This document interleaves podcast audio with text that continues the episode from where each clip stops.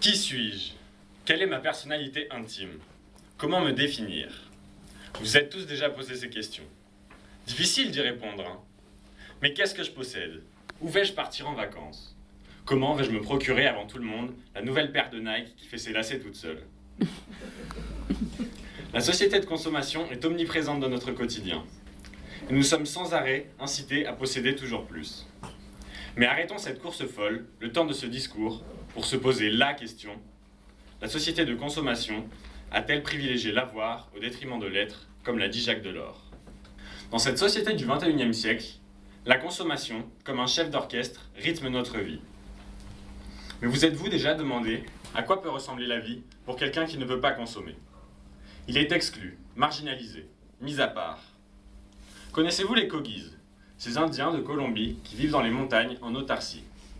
Ils sont autosuffisants et n'ont pas besoin de cette société moderne pour vivre.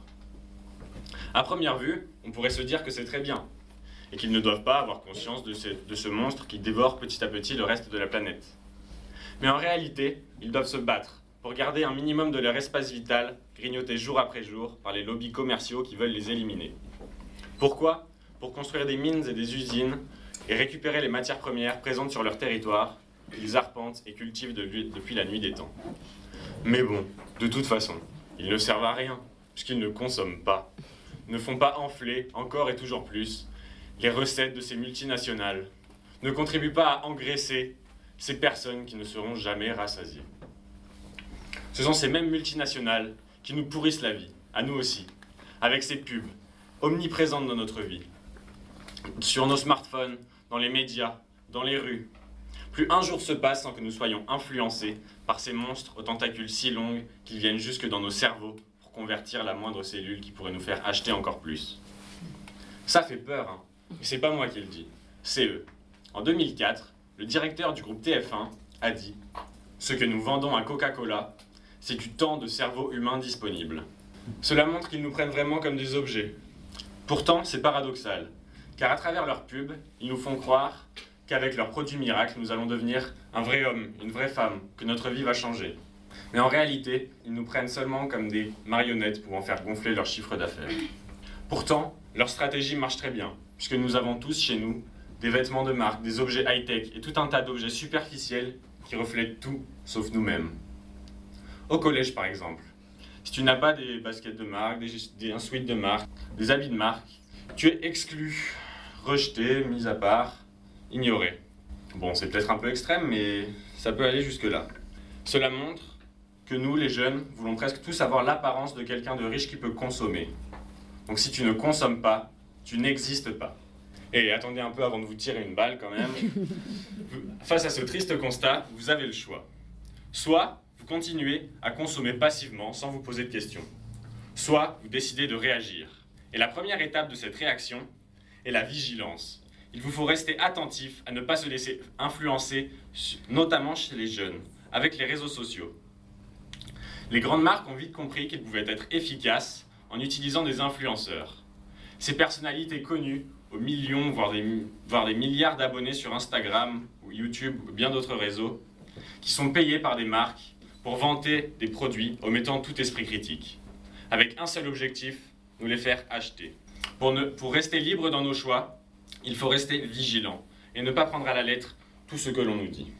La deuxième étape de cette réaction se passe lorsque vous achetez un produit. Il faut que vous vous posiez ces trois questions. Est-ce que j'en ai réellement besoin? Vous avez tous, chez vous, dans vos placards, un vêtement ou un objet qui prend la poussière. Quel gâchis La deuxième question que vous devez vous poser est est-ce que ce produit que je m'apprête à acheter est performant et correspond à mes besoins? Méfiez-vous des stratégies mises en place par les marques pour vous faire acheter toujours plus des options dont vous ne servirez jamais. Et la troisième question, est-ce que ce produit que je m'apprête à acheter correspond à mon éthique personnelle? Est-ce que vous avez vraiment envie de cautionner la déforestation ou le travail des enfants? Et est-ce que les matières premières sont, sont issues du développement durable? Consommer, c'est aussi choisir et encourager ou pas des façons de produire plus ou moins respectueuses de l'homme et de l'environnement. Récemment, le terme de consommateur est apparu. Cela montre à quel point les choix individuels sont déterminants. Mais attention, faire des choix éclairés demande du temps. et n'est pas compatible avec les achats compulsifs. Pour finir, nous allons intéresser à l'être, à travers le témoignage de personnes qui ont fait le choix de privilégier l'être en mettant l'avoir au second plan. Connaissez-vous le Bhoutan, ce petit pays de l'Himalaya où, en 1972, le roi a déclaré que le bonheur national brut était plus important que le produit national brut. Il affirme en disant cela que la richesse d'un pays doit se compter en fonction du bonheur et du bien-être de ses habitants, plus que par la taille de leur compte en banque. Le philosophe Pierre Rabhi, aussi, installé en Ardèche, prône lui la décroissance et la sobriété heureuse. Il, dégagé de, il a réussi à se dégager de la bouche de ce monstre pour vivre plus simplement, en dehors de ce monde qui nous avale tous. Des artistes aussi ont manifesté leur désaccord avec cette société trop consumériste et ont pris l'option du recyclage pour critiquer ce monde avide d'argent. Lionel Lenéouanic en est un bon exemple. Cet artiste plasticien partenaire de notre classe numérique, arrive, à travers ses travaux, même pour enfants, à nous faire passer un message engagé. Et il nous montre que d'autres moyens que la consommation sont imaginables pour s'épanouir.